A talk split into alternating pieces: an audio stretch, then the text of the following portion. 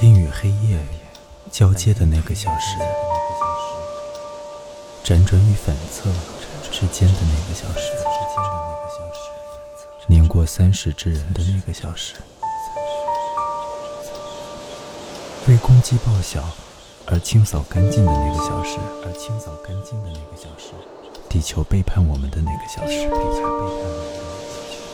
隐秘的星星送出凉风的那个小